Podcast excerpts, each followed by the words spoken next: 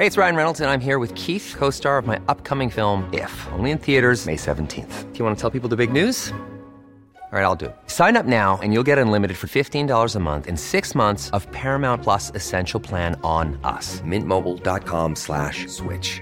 Upfront payment of $45 equivalent to $15 per month. Unlimited over 40 gigabytes per month. Face lower speeds. Videos at 480p. Active Mint customers by 531.24 get six months of Paramount Plus Essential Plan. Auto renews after six months. Offer ends May 31st, 2024. Separate Paramount Plus registration required. Terms and conditions apply if rated PG.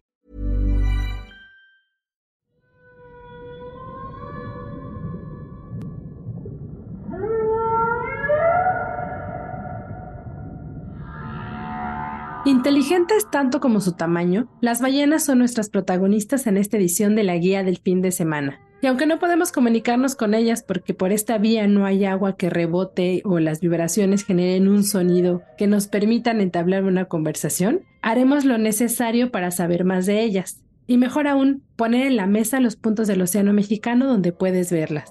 Para guiarnos en este viaje contaremos con la presencia de la bióloga María Eugenia Rodríguez, directora de Wildlife Connection, una empresa mexicana dedicada al estudio y conservación del medio ambiente. También les estaré compartiendo buenas prácticas para el avistamiento y otros datos sobre las ballenas, por ejemplo que el 19 de febrero es el Día Mundial de las Ballenas.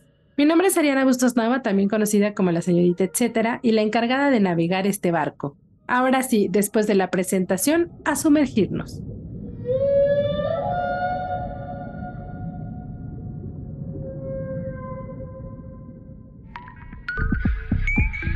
La guía del fin de semana, con la señorita etcétera.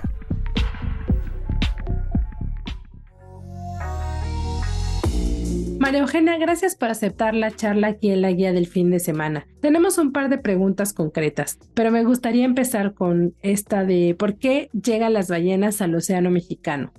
Aquí pondría yo más bien el por qué encontramos ballenas en el Océano Mexicano. México se encuentra en un lugar geográficamente privilegiado, en donde a lo largo de todos sus océanos podemos encontrar aguas templadas, aguas subtropicales y tropicales, lo cual favorece a la biodiversidad, en este caso de cetáceos. Tenemos tanto ballenas que permanecen en nuestras aguas todo el año, como especies migratorias, como la ballena gris y la ballena jorobada, las cuales vienen solamente durante el invierno.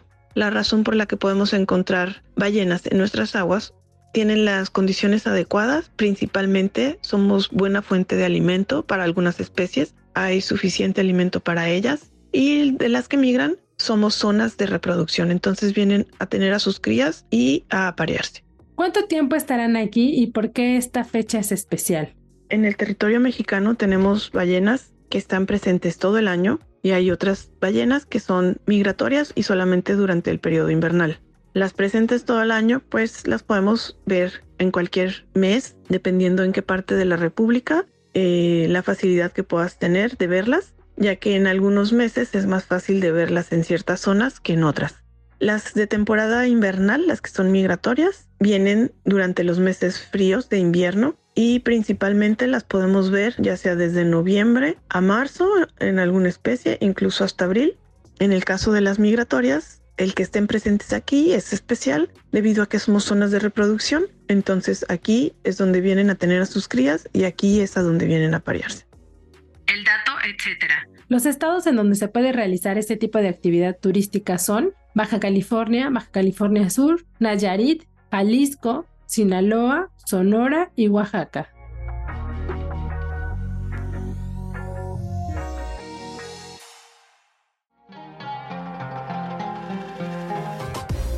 Es lo que no puedes hacer durante el avistamiento de ballenas? Hay algunas cosas que considerar amigos si ustedes van a viajar para ver a las ballenas. Entre ellas está prohibido acosar o dañar de cualquier forma a las ballenas, así como obstruir su rumbo. También está prohibido provocar la dispersión de las ballenas, interponerse entre la pareja madre-cría o acercarse a ellas mientras están apareando o están teniendo como alguna actividad que implique a su grupo y que nosotros seamos invasores.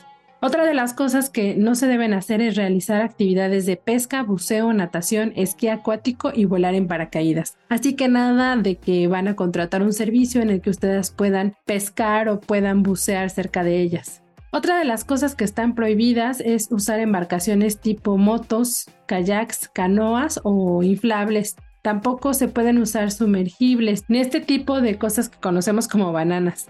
Está prohibido también usar aviones ultraligeros y helicópteros. Otra de las cosas que no se deben de hacer es arrojar o desechar cualquier tipo de residuos, incluyendo basura y aceite de estos combustibles que se utilizan en las embarcaciones. Tampoco hay que colectar, ni capturar, ni cazar o retener, y mucho menos apropiarse de especies de flora y fauna silvestres con los que podremos estar pasando en el camino, así como introducir ejemplares o transportar ejemplares de especies de una comunidad a otra. Y aunque nos encanta ser pet friendly, en este tipo de actividad se prohíbe llevar cualquier tipo de animal de compañía. Eso sí queda fuera de esta determinación los perros guías. No se pueden alimentar las ballenas y no se puede remolcar cualquier tipo de objeto ni arrastrar cuerdas, líneas, redes, cabos, anzuelos o algún otro tipo de aditamento similar. Son varias cosas que pueden considerar ustedes para cuando realicen estos viajes o esta actividad de avistamiento de ballenas, que estén muy atentos de que eh, la agencia o el proveedor de servicios turísticos que esté llevándolos para que ustedes estén cerca de ellas no realice este tipo de, cosas y ustedes estar muy pues calmados y también a la expectativa sin hacer mucho ruido de que lleguen ellas o que se crucen en nuestro camino.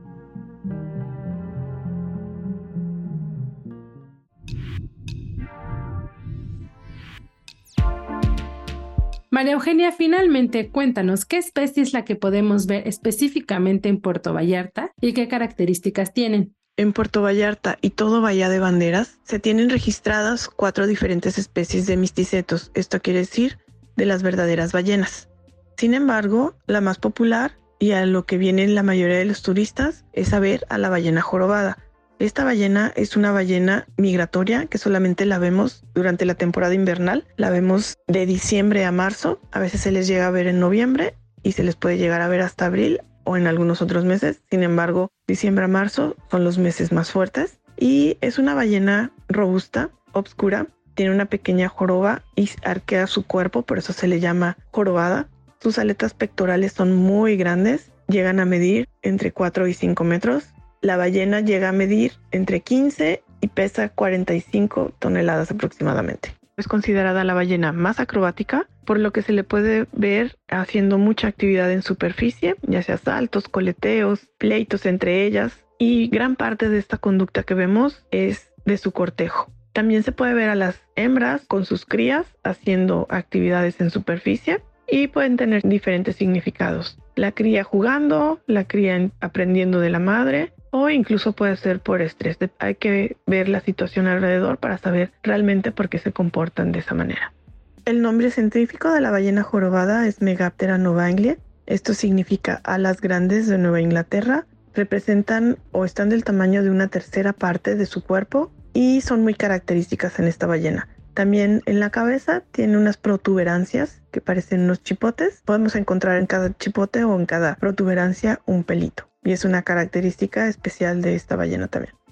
El dato, etcétera. Les tengo cuatro datos para conocer más de fondo a las ballenas, según información de Greenpeace. Número 1. Existen dos tipos iniciales de ballenas, las dentadas, como son el cachalote o la orca, y las barbadas, como es la ballena jorobada y la azul. Número 2. Tienen un oído excelente, por eso al principio les decía esto de las vibraciones en el agua, es como la manera en que ellas se pueden comunicar. Número 3. Cuentan con unos orificios en la parte superior de la cabeza que se les llaman o se les conocen como aventadores. Estos actúan como los orificios de la nariz de los mamíferos.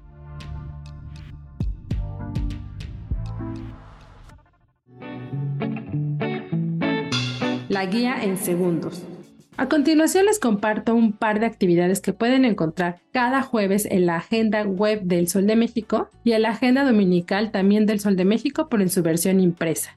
Es una selección que se sugiere realizar este fin de semana, pero que afortunadamente también se va replicando durante todo el mes o incluso el año. Tomen nota.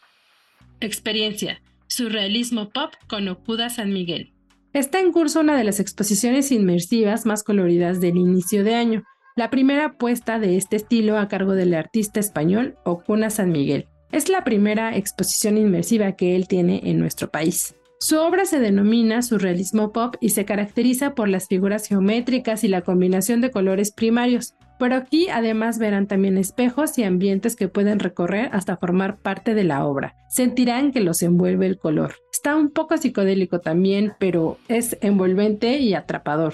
Nuestros compañeros del Sol de México entrevistaron a Okuda y algo por ahí decía que esta experiencia es una invitación a repensar el mundo interior, que la pandemia nos hizo que de alguna forma nos enfrentáramos a nosotros mismos, pero que se perdió un poco de la espiritualidad. Entonces, su propuesta es que con su obra nos enfoquemos precisamente en el cambio, en la ida y vuelta y en lo que hay actualmente entre el mundo virtual y el espiritual, el de los sueños y el de la realidad. Así que eso es un poco de lo que podrían experimentar si visitan esta exhibición. ¿Cuándo y dónde? Estará disponible hasta el 11 de marzo, de las 11 de la mañana a las 8 de la noche. La entrada es libre para menores de 8 años. Los miércoles y jueves las entradas están al 3x2 y los boletos los pueden encontrar en www.passline.com. También pueden seguir la conversación y lo que se vaya generando en esta exhibición en sus redes sociales. Los encuentran en Instagram como Okuda MX. Okuda es con K. Bodas de chocolate en el mucho. El chocolate o el cacao está implícito en los sabores y aromas del mes del amor. Pero si quieren subir la dosis este fin de semana, los invito a que visiten el Museo del Chocolate, mejor conocido como el Mucho. Aquí podrán recorrer sus salas, pero también consolidar su relación en una boda o ceremonia simbólica con todo y anillos de cacao. En el evento habrá un ritual con chocolate que aborda la leyenda del Popocatépetl y del Iztaccíhuatl. El costo incluye un paquete con recorrido guiado, molienda de cacao en metate, dos bebidas, dos anillos, la entrada al museo y el certificado. Habrá cuatro horarios por día y esta es una de las opciones que se va a quedar no solo este fin de semana, sino hasta el 20 de febrero. ¿Cuándo y dónde? Del 17 al 20 de febrero en Milán 45 en la colonia Juárez. Es necesario hacer reservación previa para casarse, pero pueden checar la conversación a través de sus redes sociales. Los encuentran en Instagram como arroba chocolate mucho. Visita temática en el Jardín Botánico de la UNAM. Y para estar en contacto con la naturaleza, la recomendación este fin de semana y los que siguen de febrero es asistir a alguna de sus visitas temáticas que organizan en el Jardín Botánico de la UNAM, en especial la que lleva por nombre Pasión Vegetal. En ella podrán descubrir cómo se relacionan las especies de este reino, es decir, la reproducción, que es la polinización, y otro tipo de relaciones que no sabíamos que existen entre plantas y animales. Además, habrá algunas anécdotas sobre todo este universo, cactáceas, em, flores, todas muy enfocadas al amor. Por cierto, en el espacio tienen otras alternativas, como es la actividad Magueyes Fantásticos, Los Secretos del Pulque. Además, hay otro tipo de opciones que incluso involucran a otras áreas como la literatura y que van surgiendo durante el año. ¿Cuándo y dónde? La actividad de Pasión Vegetal estará disponible el 18 y 25 de febrero, así como el 4 de marzo en el Jardín Botánico de la UNAM. Este se ubica en CEU, en Coyoacán. Es necesario hacer registro previo y pueden hacerlo a través de un correo que se encuentra en sus redes sociales. Los encuentran como arroba jbunam.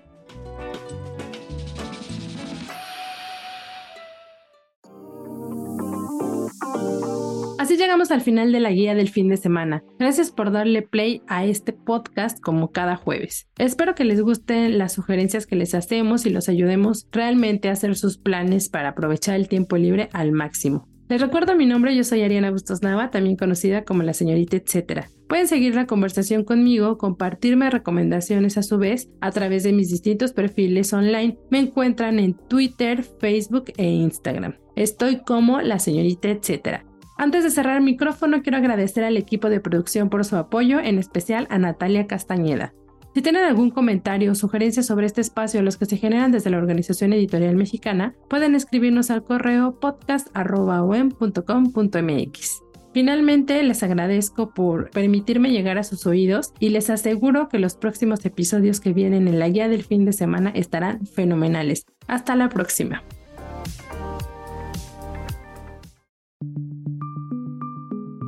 Esta es una producción de la Organización Editorial Mexicana.